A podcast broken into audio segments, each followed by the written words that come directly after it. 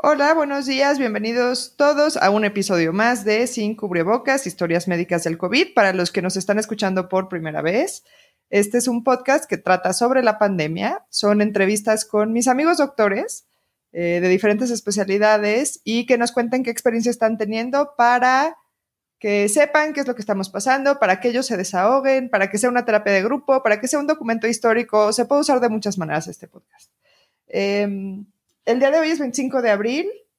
Llevamos 2.870.000 casos a nivel mundial y en México ayer le pegamos a, redondeando, 2.900 casos confirmados. El día de hoy tenemos a una invitada muy especial, es la urgencióloga favorita de muchas generaciones, es Mirel. ¿Cómo estás, Mirel? Hola, muy bien, gracias. Descansando finalmente. Sí, tú no trabajas el film, ¿no? O, ahorita de pronto sí estás teniendo que hacerlo. Eh, en el tema del COVID, no. Bueno, el, me toca guardia el domingo en la noche, pero el domingo es sagrado. Entonces, si no consigo quien me haga la guardia, no voy. Entonces, este, procuro no trabajar el fin de semana. Ok, ok, haces, metes ahí tus cambios y esas cosas. Exacto, tú ya sabes que siempre hago ahí mis movimientos macabros. ya sé, yo fui, yo fui muchas veces víctima de esos movimientos macabros. es correcto. Oye, sí, y, y, ahorita no se te está dificultando mucho, la gente sí le está entrando bien o. Ahorita no se te Ay, espérame, ¿te me estás cortando? No, yo no te escuché. Te dejé de escuchar. Ah, ah, te preguntaba que si no se te está dificultando mucho conseguir gente ahorita que te cubra. Ah, sí, pues sí, obviamente, este, nadie quiere estar expuesto, obviamente. Entonces, pues ni modo, me tengo que, me tengo que fregar a trabajar aunque esté muy cansada por las posguardias del hospital donde trabajo en la noche, que ahí sí está terrible, ¿no? Porque es una, son horas de estar disfrazados y pues no puedes hacer pipí, no puedes tomar agua, no puedes, ¿no? Entonces, sobre todo ahí encontrar gente que te cubra, además de que ya no hay te están cobrando dos o tres veces más de lo que normalmente se pagaba por las guardias. Entonces, pues hay que ir a trabajar, ¿verdad? Sí, no, pues ya me imagino, todo el mundo va a estar ahí escondiéndose y metiendo vacaciones y días y todo lo que puedan ahí juntar, ¿no? Ajá. Oye, y... Ah, bueno, dime, dime, dime. Este, que bueno, o sea, sí es algo muy complejo porque están adaptando los hospitales. El hospital IMSS donde yo trabajo asignó un área relativamente pequeña para atender los pacientes COVID, pero eh, digo, sabíamos que tarde o temprano iban a cambiar o a switchar el área que estaban asignando para los no COVID que para los COVID, ¿no? Entonces ahora el área donde es este COVID son 34 camas de observación y pues prácticamente no se está recibiendo nada que no sea no COVID. Entonces, este, las horas de trabajo ahora son más y el desgaste pues obviamente es más y el riesgo es más. Claro, y estás entonces o sea, llegas y te cambias y te quedas vestida de. Ayer veía que literal tu disfraz que, que, posteaste ayer era como de Jesse Pinkman, de Walter White, así idéntico. Em, o sea, todo el turno. O sea, no, no te lo quitas para nada. Sí, no. O sea, entras al área COVID y ya el tiempo que esté designado para ti, dependiendo del número de adscritos que haya, y obviamente el número de pacientes, te metes y hasta que termines sales.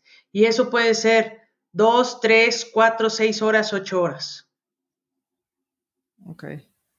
Sí, no, bueno, eso está durísimo. Y en el otro hospital donde trabajas, ahí hay, eh, no hay una separación así, no es como que alguien se disfraza y se queda disfrazado, según yo está como más, aunque sí tienen un área para recepción de COVID, no, no funciona como esto que nos acabas de explicar, ¿o sí? Mira, eh, allá pusieron afuera de urgencias un área de valoración respiratoria. Entonces, primero hacemos un triage, o sea, interrogamos a una distancia de dos metros al paciente, ¿no?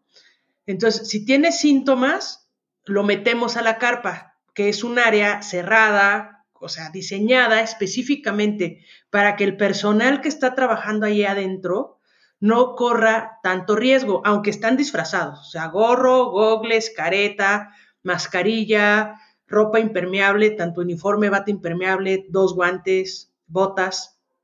Entonces, se evalúa y ya se explora, se toman signos de los pacientes y se hace un registro. Y si se detecta eh, un paciente que tiene datos de, de estudiarlo completamente, y estudiarlo completamente me refiero tomografía, laboratorios con los marcadores que ya estamos utilizando específicamente para, para valorar a los pacientes COVID, se pasan a urgencias, pero ya se pasan con un cubrebocas N95 en el paciente y se mete a un cubículo aislado completamente, donde tiene una puerta que exclusivamente se abre cuando entra alguien o sale alguien. Y obviamente el paciente, una vez que entra a urgencias a esos cubículos aislados, no puede estar con familiares, están solos. Y ya de ahí se manda, se hacen todos los estudios pertinentes con todas las precauciones y con toda la protección de todo el personal que ya están súper descritas, ¿no? Este, yo en el hospital donde en la mañana trabajo, como uso lentes, puedo ocupar una mascarilla facial completa con filtros sin lentes pero en el otro hospital este, tengo que utilizar unos gogles que al final de, después de dos horas o tres horas, aunque estén bien puestos y estén herméticamente sellados, porque son unos gogles especiales para utilizar lentes, se me empañan. Entonces llega un momento en que ya no puedo ni ver de lejos ni ver de cerca. Entonces tengo que retirarme un poco del área hacia la salida y abrirlos para que puedan se puedan desempañar, porque pues obviamente si no veo nada, pues no puedo hacer nada, ¿no? Ah, órale, eso, esa no me la sabía. ¿Y el, y el viejo truco del jabón como del buzo funciona o, pues yo ya estoy inventando pendejadas? No, no, no, es que para los gogles de, para natación sí funciona, pero no sé eh, que, de qué dependa. Entonces yo ya lo hice y pues, igual se me empañaron y ya sabes, fue una desgracia porque aparte, aparte de empañados, pues tenía jabón adentro, ¿no? Entonces, o sea, sin duda, lo voy a ya me lloran los ojos, tengo COVID. Exacto, güey. No, no, no es puta, no, no es una tragedia, güey. Entonces, lo voy a volver a hacer tal vez con una capa, con otro tipo de jabón, pero sí, sin duda lo voy a hacer porque pues no puedo estar trabajando así, ¿estás de acuerdo? Sí, no, bueno, qué pesadilla. Sí, se está volviendo una pesadilla, ¿eh? Y lo peor de todo es que la pesadilla nos va a durar hasta fin de año. O sea, viendo cómo se está, porque ya viste que hubo un nuevo brote en, China y otra vez, creo que 100 mil personas otra vez a, guardarse a sus casas. Sí, sí, vi, no me, o sea, he visto ese encabezado, no me he metido a leer la nota, este, supe que también un poco en Japón, aunque creo que lo pescaron un poquito más rápido los japoneses, pero sí, sí, sí, esa, esa famosa segunda ola de la que tanto se habla, ¿no? Ajá. Sí, pues vamos a ver. Sí, y yo, o sea, una de las preguntas que tenía era eh, este rollo de, eh, de tratar todo como COVID, ¿no? O sea, sobre todo en un área de urgencias, porque es muy diferente, por ejemplo, ya he tenido en episodios anteriores eh, a un neumólogo, a un infectólogo, eh, y pues ellos ya, pues ya cuando llegan, pues ya saben, ¿no? A lo que van, ¿no? Pero tú como, como personal de primer contacto, como, como médico urgenciólogo, quizá ahorita ya, obviamente ya nos escribiste y está bien armada la cosa y ya, este, tú también ya recibiste ahí tu escamada y, este, ya, ¿no? O sea, es vestida pues todo el tiempo y bueno, este otro protocolo que, nos comentaste, ¿no? De que realmente el paciente no entre en, eh, contacto contigo hasta que no eh, ha sido evaluado por alguien que efectivamente tiene todo el equipo de protección y bueno, ya se toman las medidas. Pero, eh, bueno, no sé si estás cómoda de hablar de, eso que pasó. No, sí, claro, sí, sí, sí. Sí, o sea, hace, bueno, lo que pasó es que hace como dos o tres semanas que estábamos eh, justo como tratando de coordinar que Mirel pudiera eh, grabar un episodio, eh, estábamos como mandando mensajes, mandando mensajes, y en una de esas me llega un mensaje de, güey, reanimé un paciente COVID positivo. ¿no? Este, ni siquiera, o sea, ni siquiera sé qué es lo que seguía, o sea, porque me llegó ese enunciado y fue así como de, güey, ¿no? O sea, lo primero que fue así como, güey, ¿estás bien? ¿Cómo te sientes? Eh, ¿no? Yo tampoco no sabía muy bien cómo reaccionar y, tampoco sabía bien qué es lo que había pasado. Este, y, y, como, ¿no? O sea, como que tenía 20 mil preguntas, pero a ver si quieres, cuéntanos más o menos qué fue lo que pasó que, que esto se dio. Claro, este, fue exactamente hace 15 días. ¿15 días? Ya ni sé bien la fecha. Bueno, no importa. El punto es que yo soy urgencióloga, ¿no? Entonces, a ti te dicen paro y brincas. Entonces, es algo verdaderamente instintivo, algo, algo que me dijo alguien, güey, pues tú estás, estás diseñada para actuar de esa forma. Este, pero pues estamos en una época donde ya eh, hoy, bueno, a partir de que se declaró oficialmente, entre comillas, porque esto, digo, sabemos todos los que nos dedicamos a estos, a esto que llevamos un atraso en fechas, pero bueno, que ahora todos los pacientes, todos, absolutamente todos, así vayan por una, ¿qué les puedo decir que no tenga que ver con COVID? Así vayan por una herida, tienen que ser tratados como pacientes sospechosos. Y bueno, finalmente ese día este, tocan el timbre, hay un timbre en el área de urgencias donde te avisan que llega o una ambulancia o un coche derrapándose y eso significa que seguramente traen un paciente grave. Entonces, eh, bajan al señor, un señor que se veía francamente que venía en paro, este, y nos dice el familiar, se desvaneció, eh, estábamos platicando, se desvaneció eh, y me lo traje pregunta siguiente, ¿cuánto tiempo te tardaste en llegar? Porque eso es, los tiempos para una reanimación es fundamental eh, y saber, eh, porque sabemos cuál es el pronóstico de, supervivencia, ¿no? Y si es que pasó ya mucho tiempo, y mucho tiempo nos referimos a 10 minutos, es que si el paciente logra salir del paro, va a salir con secuelas neurológicas seguramente, u, u otro tipo de secuelas. Entonces me dice, nos dice, así, lo subí, estábamos en el garage, por ejemplo, lo subí al coche y llegué aquí en siete minutos. Ok, lo metemos, lo empezamos a reanimar y nos pusimos lo mínimo indispensable para reanimar un paciente, que es un cubrebocas de los que le llaman plisados. Sí, quirúrgico, digamos. Quirúrgico, este, y lo empezamos a reanimar. Acto seguido, después de dos ciclos de reanimación, que son aproximadamente cuatro, cuatro minutos más o menos, entran y nos dicen es COVID positivo. En ese momento, obviamente yo me quedé helada y nos vistieron a todos para tratar un paciente COVID, pero pues finalmente estuvimos expuestos eh, a un paciente pues COVID positivo. Total, terminamos ya vestidos y protegidos completamente. Este, terminamos la reanimación, los 10 minutos obligatorios para, un paciente. declaramos la defunción y pues ya a partir de ahí empiezas a pensar qué pasó. O sea, ¿por qué lo hice?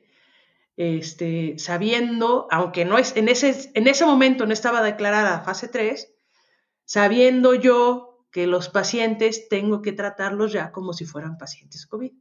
Y entonces, pues bueno, la cabeza te da mil vueltas, puta, te enojas, le platicas a tu pareja y casi, casi no te quiere ver en 20 días, no quiere, este, sí, este, te regaña, grita, mienta madres, este, o sea, te pone como si fueras la peor persona del mundo, ¿no?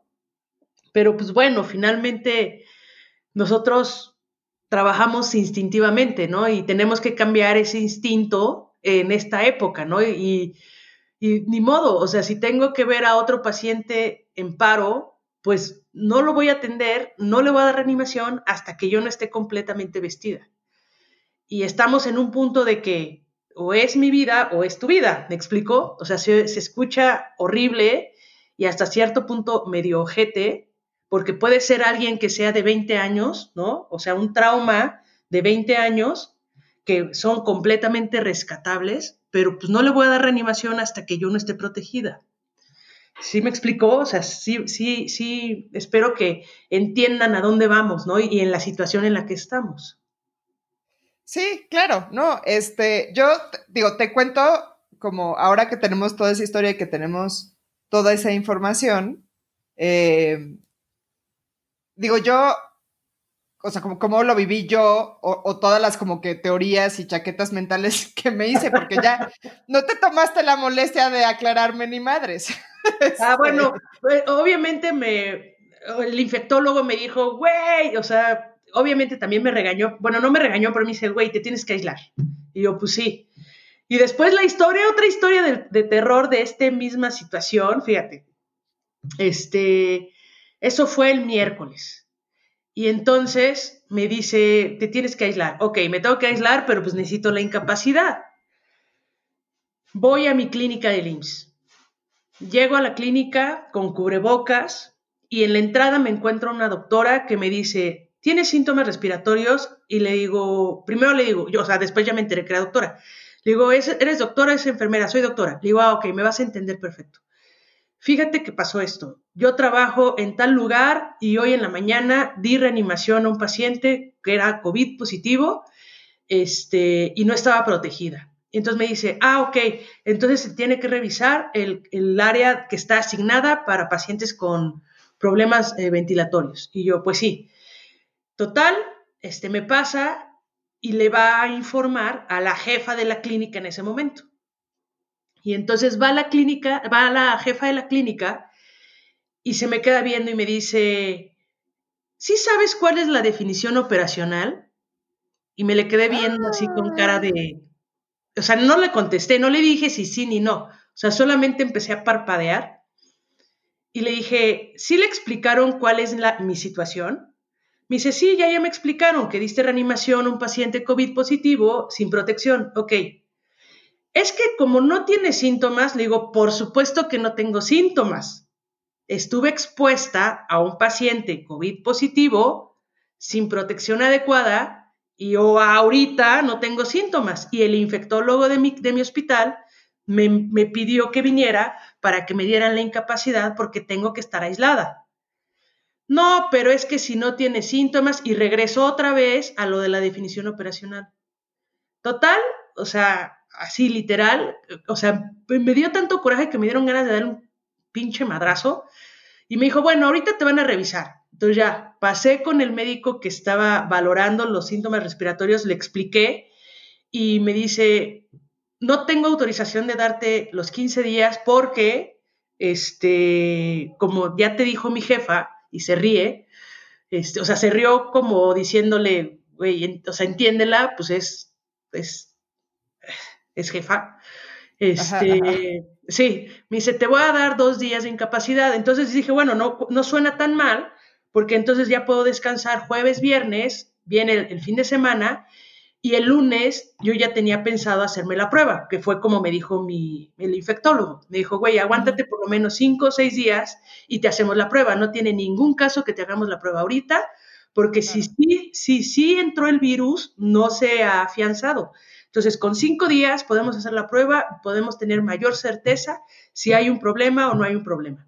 Y así te aíslas en tu casa y checas si tienes, si empiezas con algún síntoma que también sabemos que son, no, no, no tienes síntomas desde el principio, ¿no? Los síntomas empiezan en promedio en el tercero y cuarto día. Y pues ya, o sea, estuve en la casa aislada y pues sí, obviamente en las tardes yo sentía que me dolía la cabeza, pero se me quitaba solo. O sea, fue una pesadilla. Pero ya finalmente me hicieron la prueba. El lunes salió negativa, afortunadamente. Te, informo, Nina, que salió negativa. este, y ya regresé a trabajar de forma normal, ¿no? Y obviamente estamos, estoy en el proceso y estamos todos en el proceso de que cualquier paciente que llegue ya a urgencias, en paro, no en paro, como sea, no se revisa hasta que no tengas la protección completa, ¿no?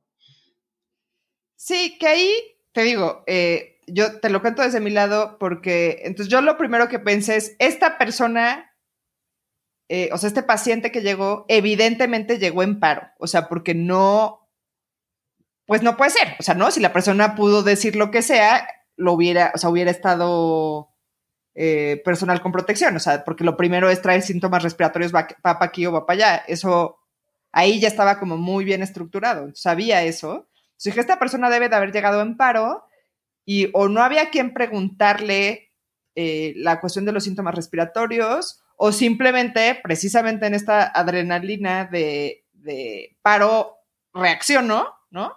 Ajá. Había sucedido esto. Este, porque luego yo estaba en mi casa y mi mamá, eh, yo me mudé para la pandemia con mis papás para que no salvan y para que yo tenga con quién hablar porque, pues, sería difícil estar yo sola tantos meses. Este, yo lo sé, yo, yo lo sé que sería difícil para ti. Entonces, eh, como que estaba ahí y les dije, hijo, ya me escribió alguien que se expuso y, y mi mamá me dijo, pero es que porque, o sea, la reacción de mi mamá, no, pues que no sabe, ¿no? Es, pero es que ¿por qué hizo eso? ¿no?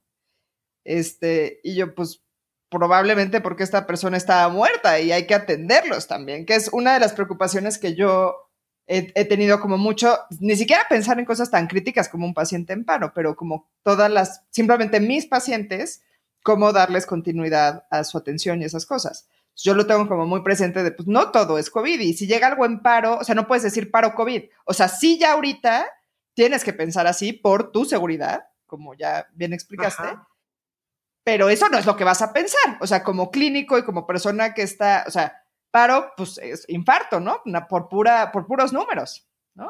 Ajá, este, claro. Y, a eso te tienes que ir y, ese es el algoritmo que tienes que seguir. Este, y, que eso es lo que creo que, eh, eh, digo, ahí paso a, los, a, lo siguiente que quería tocar, que es, eh, en urgencias es muy así, ¿no? Uno, la formación es muy el algoritmo, una guía. Esa es la manera además de avanzar cuando muchas veces no tienes como mucha información de la cual agarrarte, ¿no? Porque a veces vas a tener un, paciente despierto o no y puedes tener un familiar o no y a lo mejor ese familiar de todas maneras no sabe nada, ¿no? Está como toda esa complejidad de atender un paciente en urgencias realmente con muy poca información. Entonces, tienes que pues recopilarla a base de estudios, a base de un interrogatorio muy dirigido, o sea, como que así se trabaja en urgencias. Y creo que, creo que justo tenerlo todo como tan estandarizado, porque así es como es más eficiente, o sea, tiene su razón de ser, de pronto en este contexto se complica, porque entonces tienes que como readaptar estas cosas que ya básicamente son memoria muscular. ¿Tú que llevas haciendo urgencias, qué, 25 años, Miren, una cosa así? Tengo 16 años haciendo urgencias.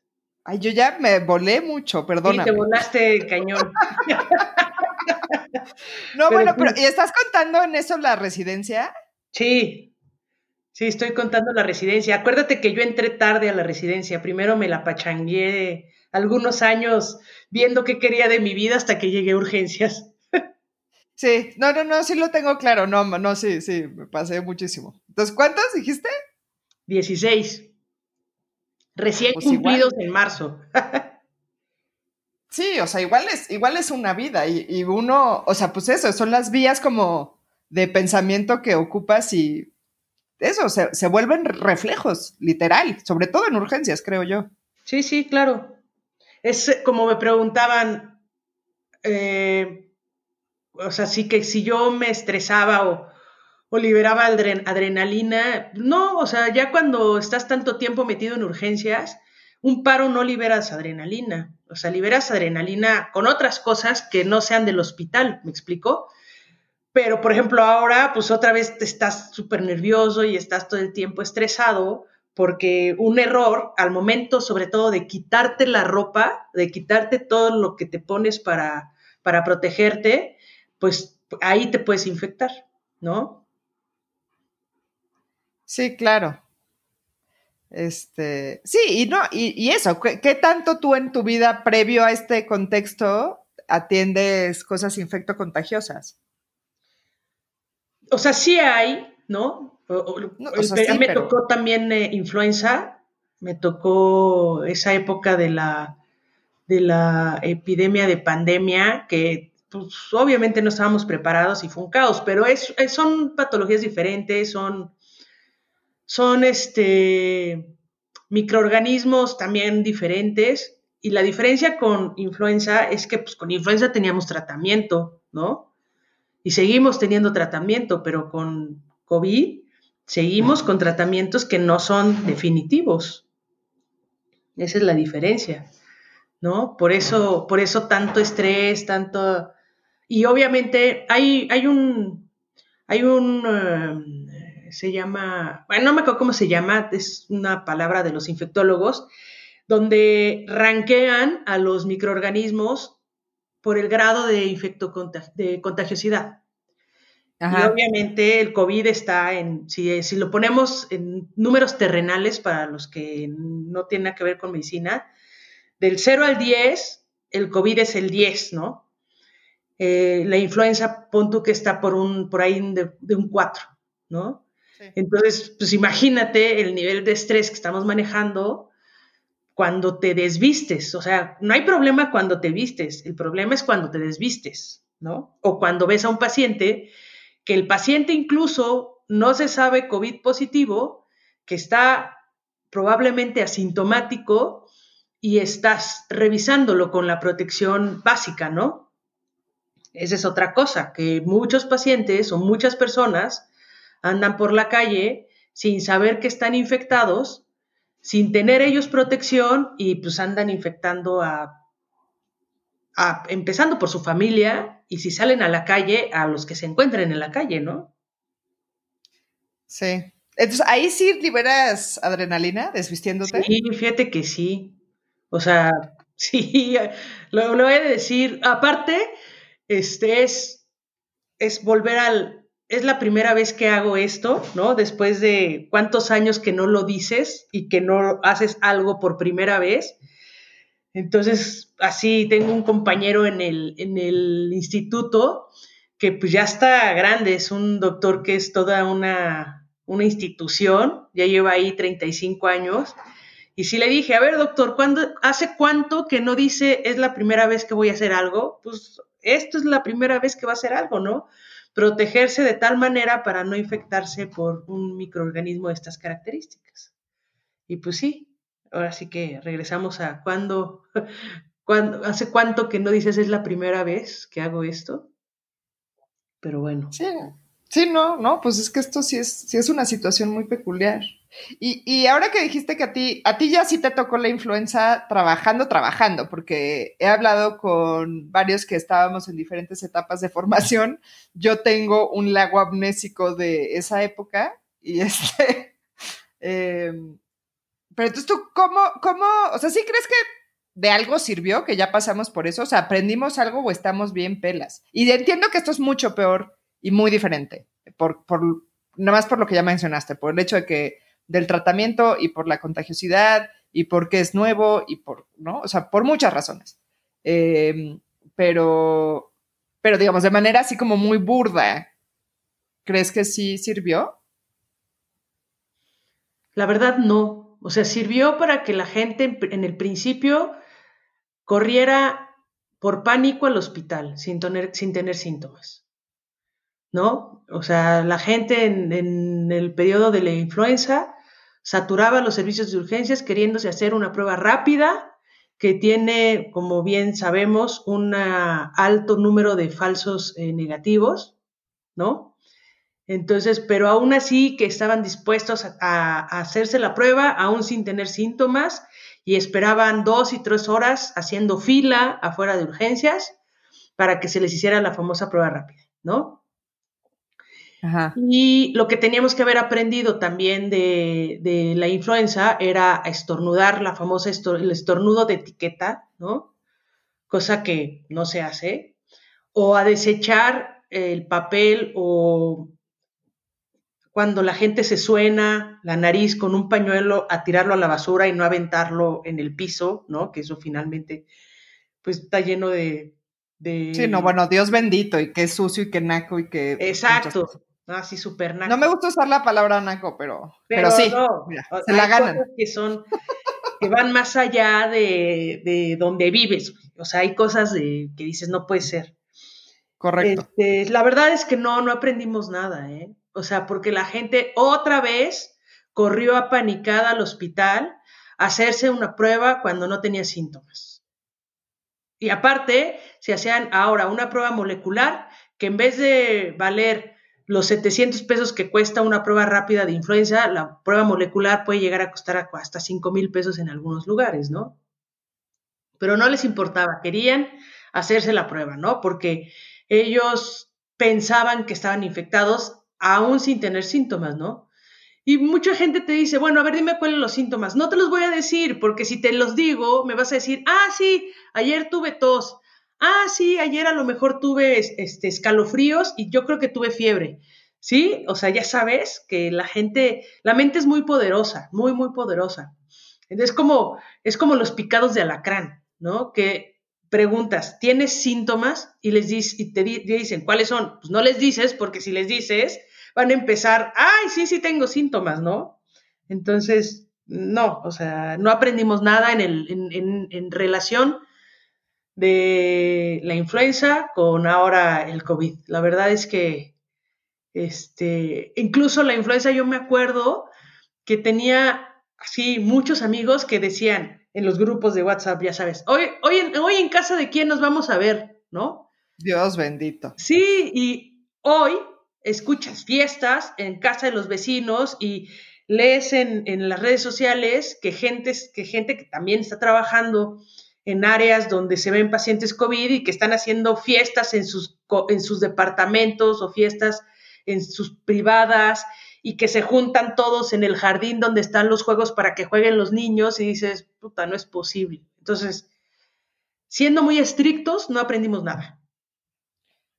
Oye, y eso desde la población y desde las, no las autoridades, digamos, gubernamentales propiamente, pero en el entorno hospitalario, o sea, las jefaturas, las direcciones. Eh, ¿Crees que de alguna manera hubo una respuesta un poco más rápida, una reacción, una organización? O sea, algo que veas que dices, ah, mira, esto estuvo más eficiente que la otra vez.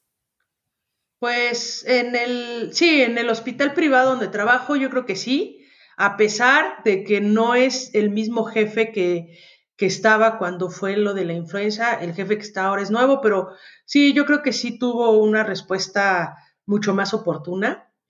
Eh, pero en el IMSS, eh, ahí ya se me salió, bueno, ni modo. Este, a nivel institucional.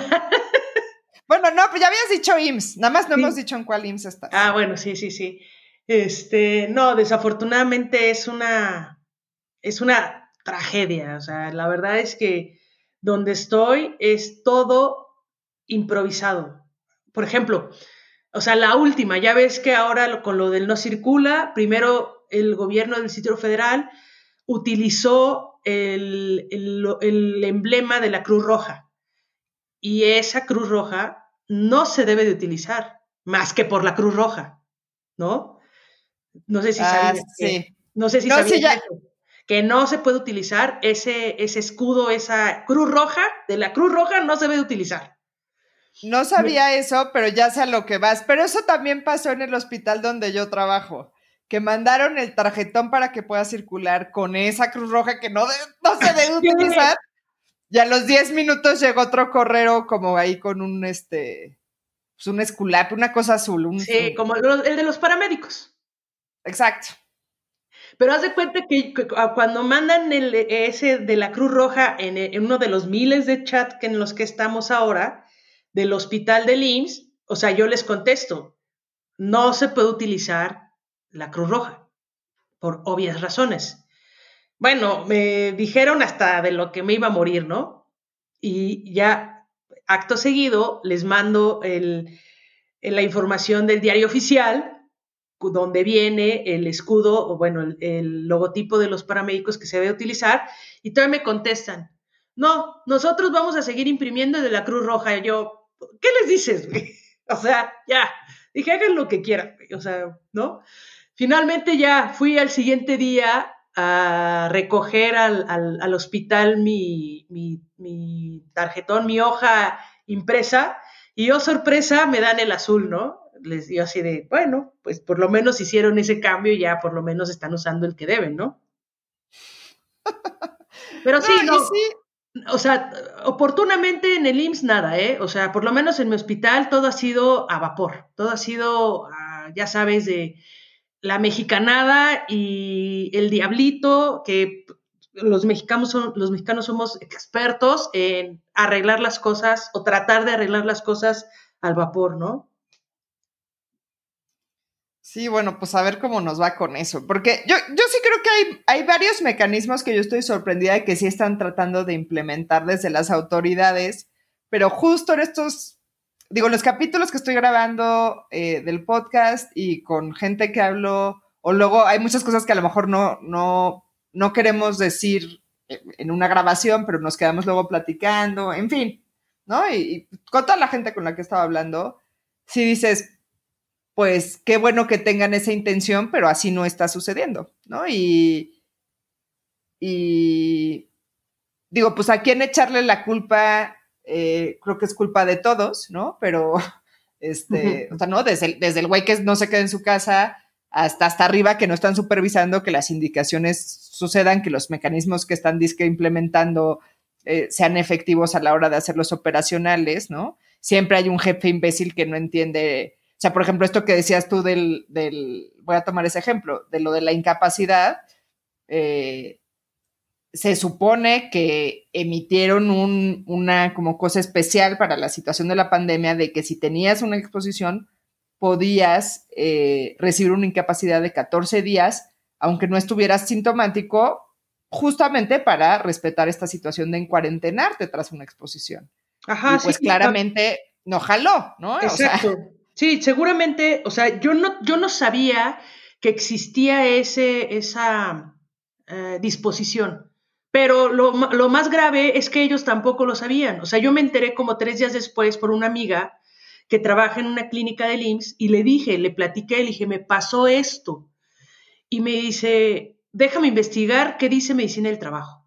Y al día siguiente me mandó el documento donde claramente está escrito lo que tú dijiste que por precaución y por, o sea, por obvias razones me tenían que haber mandado 14 días de cuarentena, ¿no? Este, que evidentemente ante el pánico mío ah, y el pánico de mi familia lo hubiera llevado al pie de la letra, ¿no? O sea, ya que me hice la prueba y que salió negativa, este, me sentí más tranquila y me sentí también más tranquila al no tener síntomas, ¿no? Obviamente, eh, sigo teniendo muchas precauciones porque tan, tan, tan expuesta he estado a tantos pacientes que muy probablemente yo soy una portadora sintomática, ¿me explicó? Sí, claro.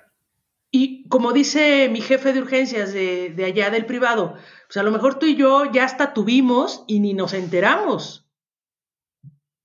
¿No? No sé.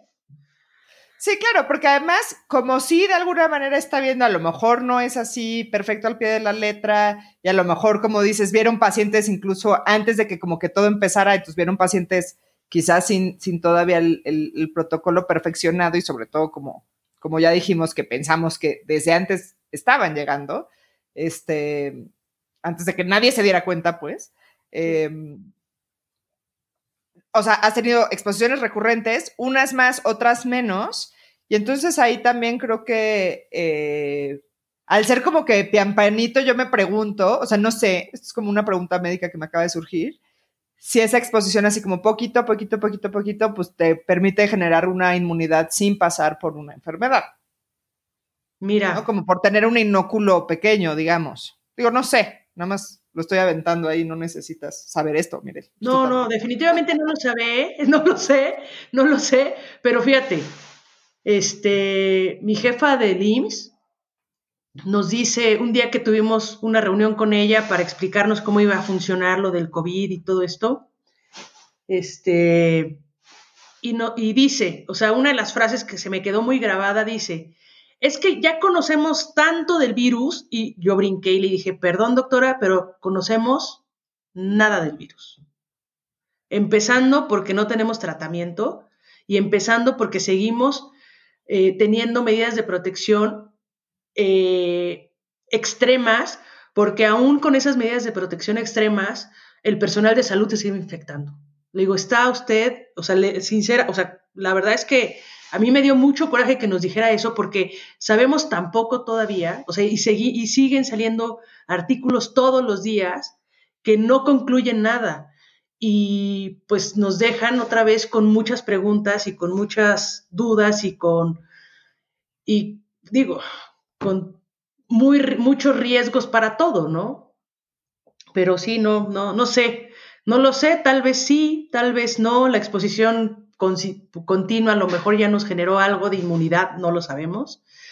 Vamos, eh, de hecho, vamos a entrar a un protocolo donde nos van a tomar eh, IgG, IgM, no sé cuántas veces, empieza el lunes, este, que me pareció algo muy interesante, no por saber si lo tengo o no, sino para ver qué, qué está pasando con nosotros que estamos en la primera línea de contacto con los pacientes en urgencias, ¿no?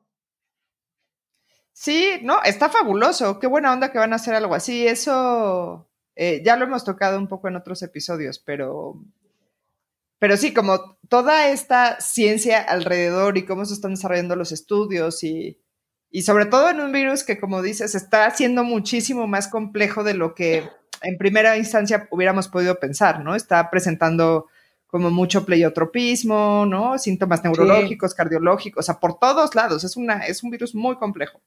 Muy, muy complejo. Entonces, sí, tener ya, han salido reportes por todos lados que hay pacientes que diarrea y COVID positivo, ¿no? El, fíjate, me llamó la atención el último paciente que vi, bueno, no fue el último, pero lo vi en la semana, que ya estaba confirmado que era COVID positivo, y sus síntomas fueron astenia, adinamia, y se sentía verdaderamente deprimido o sea, psiquiátricamente hablando, me dice, estoy deprimido. Y yo, ¿cómo? Sí, le digo, fiebre, tos, este, dolor en la garganta, algo, me dice, nada. Y una tomografía espantosa y su prueba de COVID obviamente positiva. Entonces, pues ya estamos viendo muchas variedades de presentaciones clínicas que por eso decimos insistimos que cualquier paciente que llegue a urgencias se va a tratar como si fuera COVID positivo hasta no demostrar lo contrario. ¿Le pegaste a la mesa, Miren? Ah, sí, perdón. no, no te preocupes, tengo, tengo un programa de postproducción que estoy casi segura que va a quitar eso. Solo me dio mucha risa que así te oía así como contundentemente diciendo que tú insistes. Oye, no sé, no sé el audio si se alcanza a oír, pero uno de mis gatos está jugando con una bolsa de plástico y espero que no se alcance a escuchar. No, eso sí no se está escuchando. No ah, ok. Oye, y otra cosa que yo tenía, bueno, se está prolongando este episodio, pero me parece que está increíble todo lo que nos estás contando. ¿Tienes tiempo? Sí, sí, sí. Va, dale. Este, porque otra cosa que quería yo tocar contigo, como tú sabes, yo odio estar en urgencias. Y, una de las muchas. Pero te sirvió en su momento. No, claro, me sirvió en su momento y, me curtió y. No, o sea, muchas cosas, pero. Sí, claro, sí. Pero sigue sin ser mi preferencia personal. Este. Pero una de las razones por las que no me gusta esa área, bueno, las áreas críticas en general, pero vamos con urgencias, eh, es que, o sea, otra vez, no es un paciente, o sea, está llegando un paciente, nunca te ha visto en su vida, digo, por él puede ser Einstein o puede ser, ¿sabes? O sea, pues no sabe, no te conoce. Sí. Eh, y hay ese juicio, ¿no? De su parte, eh, de pues este quién sabe, ¿no? Si la arma o no la arma eh, en una situación como de muchísimo estrés, porque un accidente, porque la pandemia, porque este, por enfermedad, por un paciente que estaba como si nada y de pronto se desploma, por un paciente que ya venía enfermo, pero de pronto, pum, así en picada, ¿no? O sea, todos esos contextos que obviamente es un estrés, pues muy importante para la familia, y entonces llegan, este, pues histéricos, y, y a mí siempre me ha parecido como muy difícil por más que me considero una buena comunicadora y por más que considero que tengo una excelente relación médico-paciente, ese contexto de urgencias siempre me ha costado a mí mucho trabajo y lo sufro muchísimo. Y además me frustro mucho porque como creo que lo hago bien en general en la vida, cuando me encuentro en esa situación y siento que lo estoy haciendo fatal, me enojo mucho. Este, veo que no está funcionando, ¿sabes? O sea, que no estoy llegando a la persona, que no nos estamos entendiendo, o que se llegan a poner groseros o agresivos, como llega a suceder. Este, pues es terrible. Entonces, ¿cómo te está yendo con eso en este contexto? Obviamente tú sabes, y yo, y yo te he visto manejarlo y lo manejas fabulosamente, pero pero aquí yo creo que la cosa está difícil. Bueno, de entrada, eh, bueno, por lo menos en las noticias, porque no sé cómo esté sucediendo en la vida real, pues ya en la institución no hay comunicación directa con los familiares, ¿no? En la institución pública. Es correcto. Y en el público tampoco, ¿eh? Digo, y en el privado tampoco, perdón. Ah, no, entonces eso, eso como que te lo quitaron de encima, es... a ver, vamos a verle el lado amable al COVID. Eh, sí, para los que tienen una difícil relación médico-paciente, les ha caído como anillo al dedo esto. No, cuando el paciente se pasa a, en el, estoy hablando en el privado, ahorita te explico cómo estamos en el, en el público, en el paciente en el hospital privado, eh, se le informa que el paciente entra solo, puede entrar obviamente con su celular y que le dejen el cargador del celular y no hay manera no hay manera de que esté el familiar ahí. No sé cómo se estén manejando con los pediátricos. Creo que hemos visto muy pocos pediátricos en el, privado. De hecho, yo me atrevería a decir que ninguno, pero esas no, no, no, no me corto la mano, pues, pero por lo menos con los adultos no puede haber familiares en urgencias y evidentemente si el paciente tiene criterios para subir a piso, va a estar solo en el piso, incluso en las habitaciones que son normales. No estamos hablando de terapia intensiva, no estamos hablando de los aislados que hay en el piso. En piso normal, ¿no? Porque tenemos un piso completo que se designó a exclusivamente pacientes COVID que no requieren aislamiento estricto y pacientes que no requieren este, terapia intensiva. Espérame, que está sonando mi celular, ya. Sí, es lo que te iba a decir que ah, y en el público eh, no se dan informes, los pacientes están solos también en urgencias y en piso y se dan informes por teléfono. ¿Y en el privado los informes cómo se dan? Sí, también por teléfono. Ah, ya lo habías dicho, perdón, me distraje. No, creo que no lo mencioné, pero en los dos este, son eh, por teléfono. Pero lo que más hace ruido, que en un hospital privado, pues normalmente tú estás todo el tiempo con tu familiar, ¿no? Claro. Entras y sales, subes, bajas, entras con café, pides comida a la habitación con tu familiar enfermo y lo cuidas y estás ahí. Aquí no. Aquí el paciente está solo todo el tiempo. Y solamente las enfermeras y solamente los médicos tratantes entran a la habitación con, ya sabes, toda la protección, pero los pacientes están solos. Y si llegan a fallecer, los pacientes están solos. Y se les avisa por teléfono a los familiares. Y eso, bueno, no la muerte, pero la, como ese informe de, ¿sabe qué va a pasar? Y ya, o sea, eso, ¿quién es el que tiene que poner la cara para eso? ¿La, el personal administrativo de, ahí de la recepción? Eh, no, nosotros. O sea, el paciente entra, se mete al paciente, se cierra la puerta y el familiar se queda afuera. Y nosotros le decimos, no puede entrar y si quiere, váyase a su casa y le damos y le avisamos qué va a pasar con su familiar, si se tiene que internar o no y ya le avisamos por teléfono. Porque no tiene caso que se queden ahí porque nos estamos tardando aproximadamente en urgencias hasta cuatro horas en tener todos los resultados para ver si el paciente se va a internar o no. Sí, claro. Ya que les avisamos, oye, ya puede venir por su familiar, estos son los resultados y tiene que tener estas precauciones en casa, ya venga por el familiar o el familiar, el paciente se queda internado y solamente ya se complete el trámite de internamiento en los dos hospitales, ¿no? Que no, que no es necesario.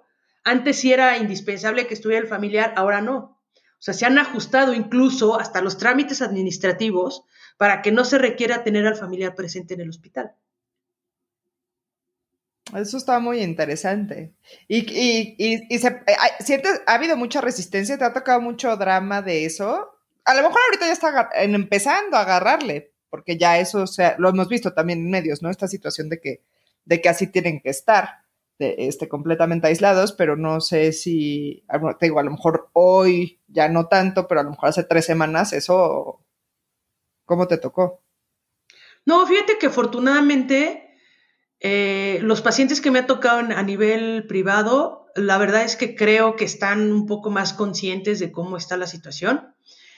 Y de los pacientes que nos ha llegado en el hospital público, pues como llegan directo de otros hospitales y dejan a la familia fuera, los administrativos, yo ya no tengo que lidiar con ellos. O sea, no les tengo que dar informes.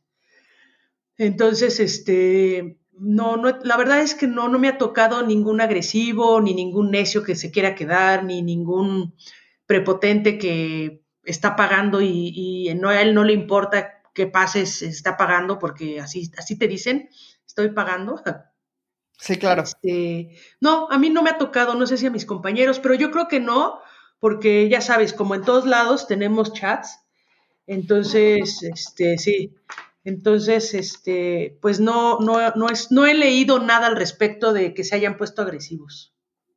Pues estoy muy positivamente sorprendida porque justo alguien ya me, no lo contó en un episodio, pero hablamos después y me contó por ahí una experiencia medio tétrica. Este, no de agresión, pero más bien como de esto fue horrible y es alguien que no suele estar en, en áreas de este tipo, entonces eh, platicábamos un poco de lo que cuesta trabajo para aquellos que no lo hacemos habitualmente, ¿no? Un poco el sentido de esta pregunta. Este, y luego tengo, tengo otra duda que es un poco morbo, la neta, pero eh, también he, visto por ahí la nota amarillista de que, bueno, no, ni siquiera es la nota amarillista, justo en estos chats que dices de doctores y tal, que yo ya me salí, me queda uno, literal me queda uno, este, y en cualquier momento me provocan y me salgo. Eh, porque me está ocasionando mucho malestar en mi salud mental. Em, pero ahí han mencionado varias veces ya que la gente como que no quiere decir que tiene síntomas respiratorios. O sea, como que, como que ahorita que ya está difundida esta situación de que se van a tener que quedar y se, te van, a, y se van a tener que quedar solos y ah, por lo menos a cierta población si ya le empieza a caer el 20 de, la mortalidad y la gravedad y en fin, em, como que quieren ir y pero medio hacerse los que no, ¿no? A ver si los tratan como normal o, o sea, como que no sé. ¿Te ha pasado algo así o esto te hace o lo has leído o algo? Mm, no, fíjate que no. Eh, es que te digo, como ya no, no todos los pacientes presentan síntomas respiratorios, a lo mejor no es que no quieran decir que tienen síntomas respiratorios, sino te dan otro cuadro clínico y, y muy probablemente este, pueda ser un COVID positivo, ¿no? Pero que, que yo haya detectado que el paciente está mintiendo, no, fíjate que no. No, no, no sé si mis compañeros, pero a mí no me ha tocado. Ok, bueno, a lo mejor fue una, una, cuestión anecdótica o como dices, una mala interpretación de, esa información. Ajá. Este, y bueno, y ahora sí es la penúltima, Mirel. Eh, he visto también, para darle un tono un poco más alegre a esto, eh, que has, sobre todo de ti, he visto muchos posts de em, como muestras de gratitud que has recibido, sobre todo en víveres, he notado. Sí. sí. Cuéntanos de eso tantito. No, pues la verdad es que me ha sorprendido mucho que, pues la verdad es que hay eh, lugares de comida que yo ni sabía que existían y me habla una amiga y me dice, oye, fíjate que estos cuates este, eh, quieren regalar comida a los servicios de urgencias. Y yo, ah, pues va. Y entonces llegaron un día y nos dejaron comida y estaba buena y entonces lo publiqué y entonces al día siguiente, bueno, la siguiente semana, oye, les vamos a llevar. Le digo, sí, pero ahora tienes que traerme más porque le tengo que dar a los de admisión, a todas las enfermeras, a los camilleros, porque a la gente de intendencia, porque aparte eh, mucho se ha hablado de los médicos, de las enfermeras, pero es, es, un, es una cantidad de personas que están trabajando eh, constantemente en estas áreas que no se les ha tomado mucho en cuenta, ¿me explicó? Entonces, yo ahora no me han contactado para la próxima semana, pero para la próxima semana les voy a decir, pero ahora me tienes que dar tanto, porque tengo que ahora sí repartirles a todo mundo que ya me han reclamado de que a mí no me tocó y ya sabes, ¿no? Pero sí, la verdad es que ha sido muy, muy, pues, es, es, padre saber que están pensando en ti, ¿no? O sea, que, que por lo menos en algo están tratando de ayudar, ¿no? Entonces, este, y la comida está buena, ¿eh? No sé si puede decir quién, quién nos ha llevado comida. Sí, sí, pues esto es libre. Ah, pues el mora mora, que es comida entre vegetariana y vegana y algo así, que la verdad está buena. Yo nunca ni los conocía ni los había probado, pero está bueno, la verdad.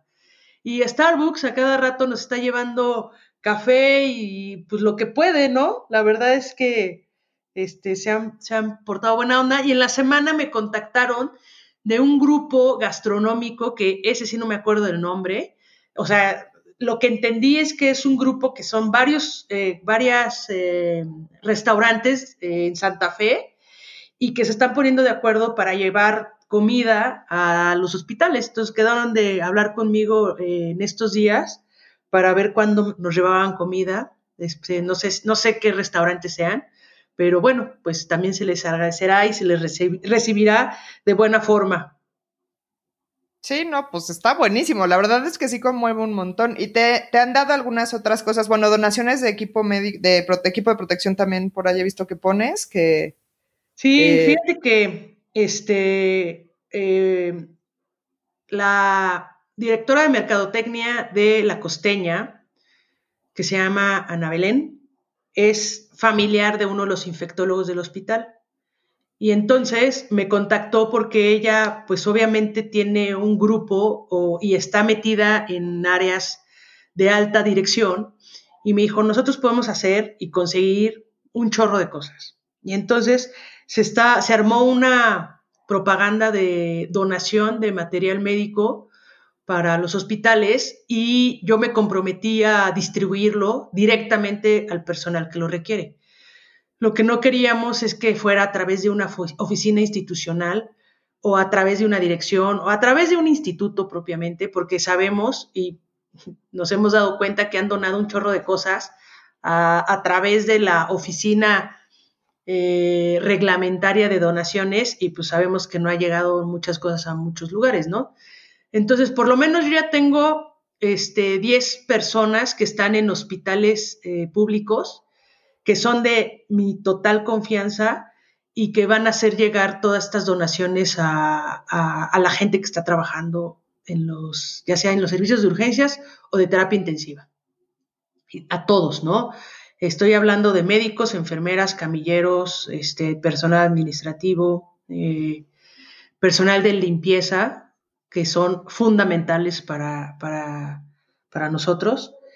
Y hay otra campaña que también se echó a andar la semana, en estos días, de una amiga que conozco desde el kinder, literal, y que está juntando dinero para comprar overoles impermeables, tanto de los que son desechables como de los que son eh, para lavar. Y entonces, este, pues creo que ya ha juntado una buena cantidad de dinero y, ese, y, esa, y esa publicidad se está haciendo no tanto en Facebook, se hizo más en WhatsApp, eh, WhatsApp a través de los grupos.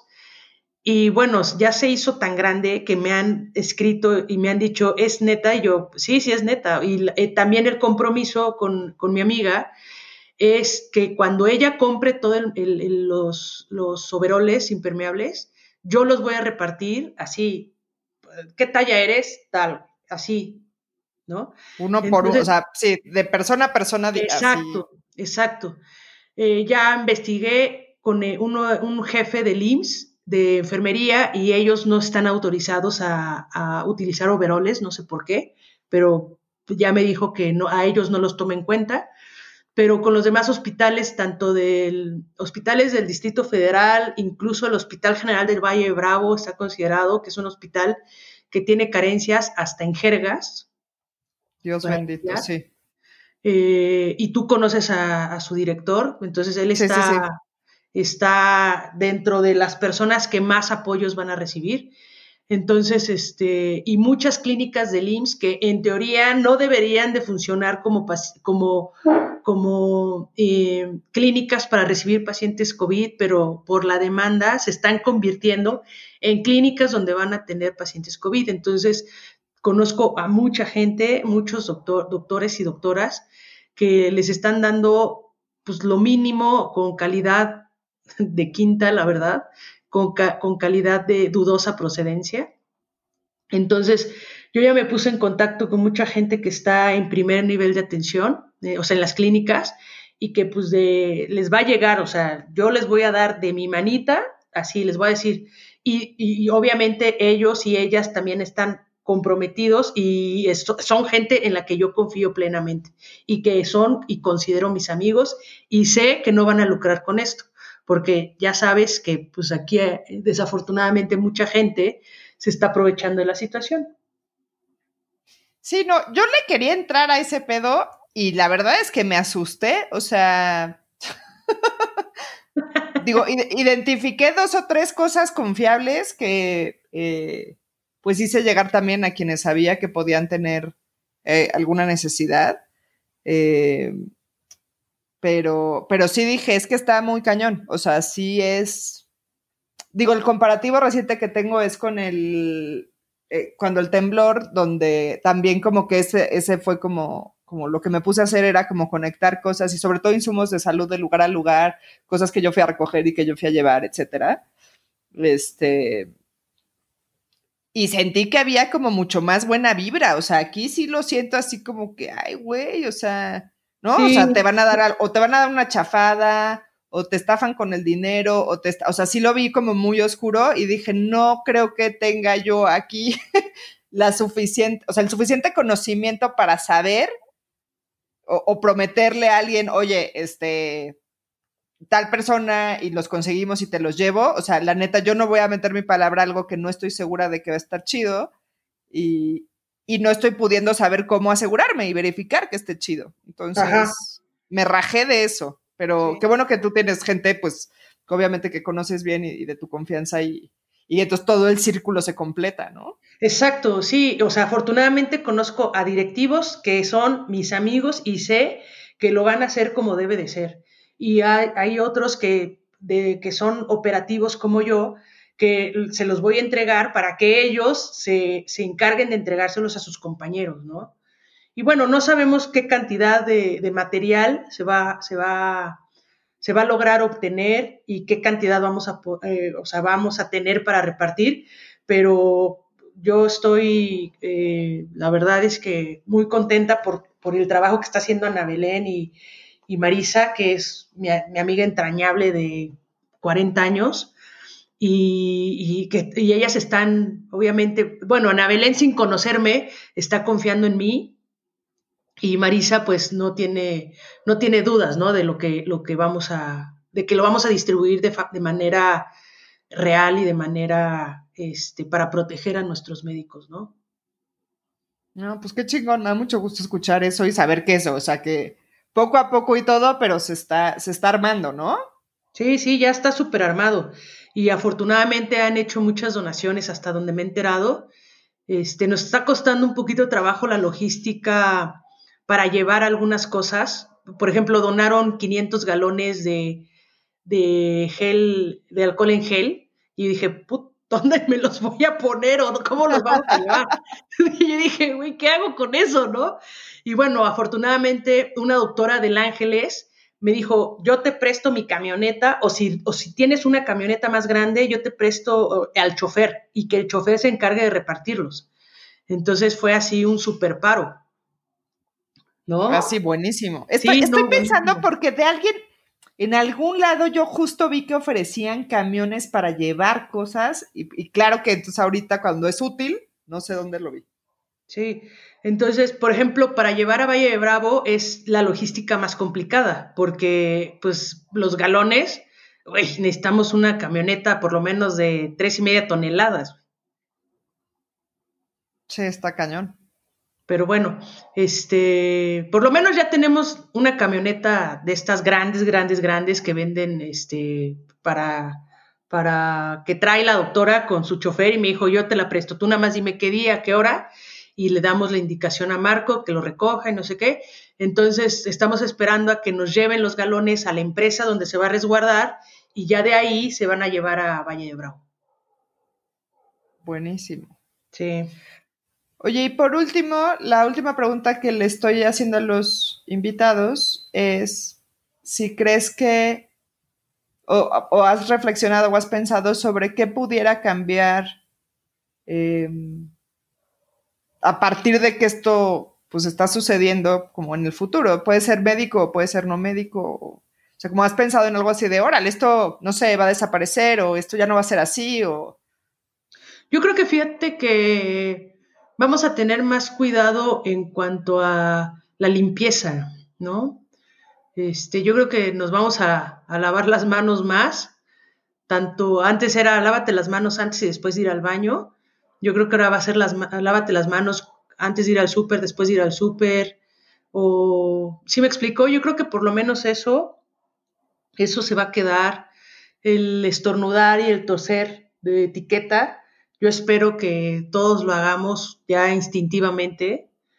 Eh, y cuando, y, bueno, este, ojalá y a todos los que no están metidos en el área médica les caiga el 20 de que eh, cuando decimos esto está feo, esto se va a poner grave, la gente se muere sin familiares, se muere sin avisar, ¿no? Se muere de un paro y y no hay manera de, sacarlos del paro. Este, en el caso del coronavirus no tenemos un tratamiento real, o sea, tenemos algo que puede disminuir la tormenta de reacción inflamatoria que genera el paciente, pero yo creo que yo creo que sí va a quedar algo en tanto en los médicos como en los no médicos, ¿no? Pero yo espero no volver a que no volvamos a pasar por algo así este, porque yo creo que todos estamos pensando en, o tenemos planes a futuro, ¿no? Este, y yo, yo espero que a todos nos quede algo grabado positivo, no negativo, positivo. Muy bien, esperemos que así sea, Mirel. Oye, pues muchísimas gracias por, por estar aquí. Estuvo súper sabrosa esta plática, estuvo, siento que es súper rica, la verdad. Eh, enriquecedora me refiero. Y pues nada, eso. Muchas gracias y muchas gracias por darle tan duro desde muchos ángulos. Ahora veo, eh, no solo en la atención, que obviamente es pues, valiosísimo, pero además este trabajo de, organización y de distribución de equipo que estás haciendo también me parece fundamental. Muchísimas gracias. No, pues gracias a ti, Nina, por, por, por pensar en mí. Lástima que se nos atrasó la entrevista como dos semanas, pero pero bueno, aquí está, ¿no? Y ojalá y nos podamos ver pronto y, darnos un gran abrazo como siempre. Seguro que sí. Pues listo, muchachos, eso fue el, eh, esto fue el episodio de hoy. Espero que lo disfruten tantísimo como nosotras. Eh, recuerden que estamos en varias plataformas, Spotify, Breaker, Google Podcast. Salimos lunes y jueves. Suscríbanse, compártanlo y nos vemos después del fin del mundo. Muchas gracias. Bye.